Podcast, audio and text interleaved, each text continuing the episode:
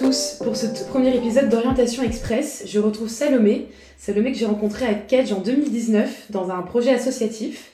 Salomé, tu as fait une prépa ECS à Metz, au lycée Faber. Est-ce que tu peux euh, rapidement nous présenter ce qu'est la prépa ECS et euh, on va pouvoir en discuter un peu plus ensemble Bonjour Mathilde, alors oui avec plaisir, la prépa ECS en fait ça veut dire euh, prépa économique et commerciale option scientifique. Donc c'est tout simplement la prépa qu'on fait après un bac S. Euh, pour intégrer euh, les écoles de commerce. Il existe aussi la prépa ECE e qui est la même chose mais option économique, donc après un bac ES. Et la matière dominante en prépa ECS, c'est les mathématiques, mais on a d'autres matières comme euh, la géopolitique, le français plutôt axé culture générale, la philosophie ou les langues, donc anglais, allemand ou espagnol, suivant votre, votre parcours. D'accord, oui, donc c'est assez complet en effet. Est-ce que tu peux nous dire pourquoi tu as choisi de faire une prépa après ton bac? Tu as fait un bac euh, S, ES J'ai fait un bac scientifique et euh, j'ai décidé d'aller en prépa, alors un peu par, euh, j'avoue, par manque d'informations peut-être par rapport aux autres filières qui existaient pour, pour rentrer en école. J'ai eu aussi pas mal de, de témoignages d'étudiants qui venaient en terminale nous présenter la prépa, donc je me suis tout simplement dit pourquoi pas. Euh, c'était un peu dans la continuité du lycée et ça m'ouvrait les portes aux écoles de commerce, donc euh, je me suis lancée. D'accord, super. Et alors, est-ce que, euh, est-ce que tu es déçue de la prépa ou est-ce que tu le recommanderais si tu avais des petits, des petits points positifs à nous transmettre? Alors, en prépa, le rythme de travail est assez intense, mais hmm. c'est ce qui amène les points positifs que je vais vous donner. Donc, pour moi, vraiment, les points positifs de la prépa, c'est vraiment au niveau méthode de travail nous enseigne au niveau de la rigueur, de l'organisation, gestion du stress. Donc c'est vraiment tout ce qui tourne autour de la gestion de son travail, euh, de son temps. Et ça c'est vraiment utile euh, en école et plus tard. Je recommanderais la prépa parce que ça reste quand même encore aujourd'hui une, filière euh, d'excellence. Mm. C'est un parcours qui est relativement reconnu.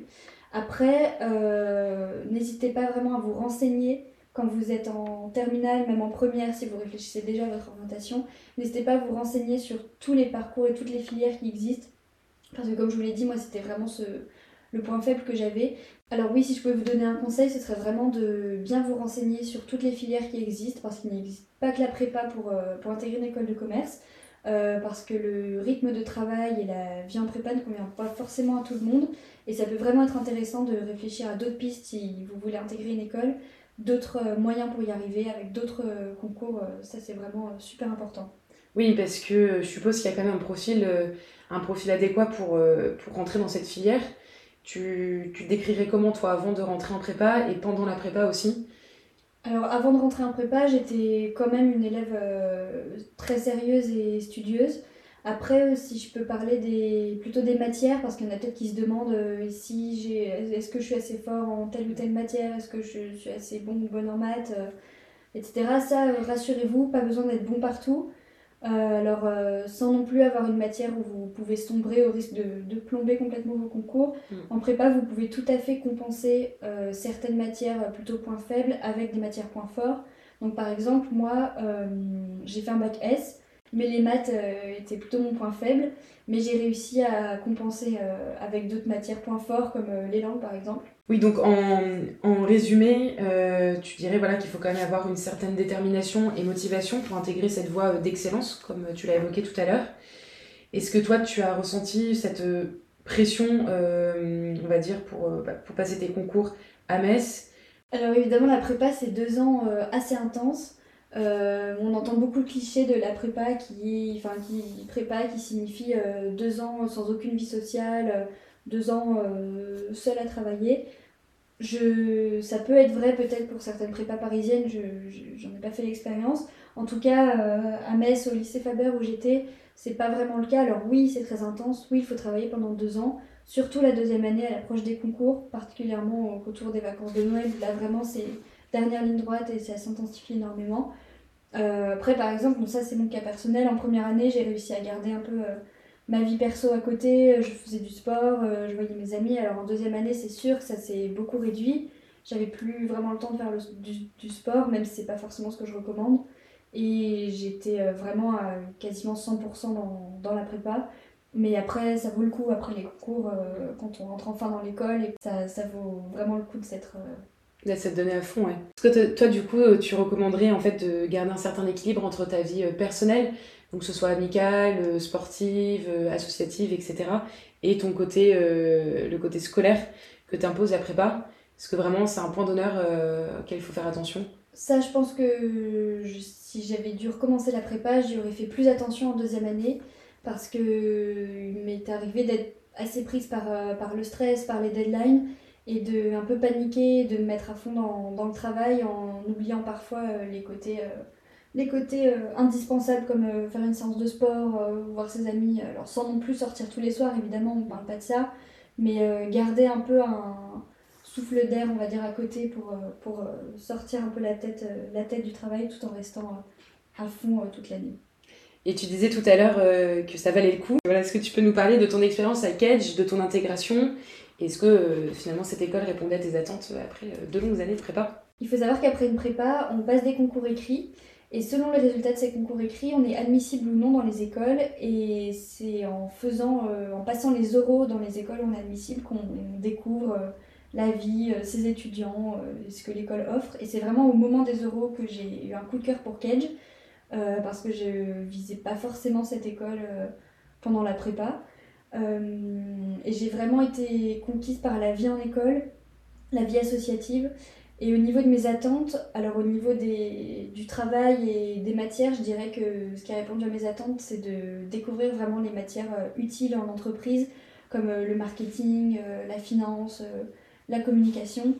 Et évidemment, alors quand on est en prépa, on entend souvent les anciens qui sont, qui sont en école parler des assos, et des projets. Et ça, euh, ça a complètement répondu à mes attentes parce que j'ai pu intégrer une asso. C'est vraiment une expérience que je vous, je vous recommande et euh, j'ai pu intégrer un projet bah, là où j'ai rencontré ma fille. oui, c'est ça, parce que ça permet d'appliquer de, de, manière concrète donc, tous les cours qu'on reçoit à Kedge et en école de commerce en général. Euh, est-ce que tu peux nous parler maintenant de, des domaines dans lesquels tu t'es spécialisé Est-ce qu'il y en a plusieurs Un seul? Est-ce que finalement tu as trouvé ta voie? Alors moi, j'ai découvert euh, au fil de, des années à Kedge que mon profil était plutôt euh, côté marketing, communication.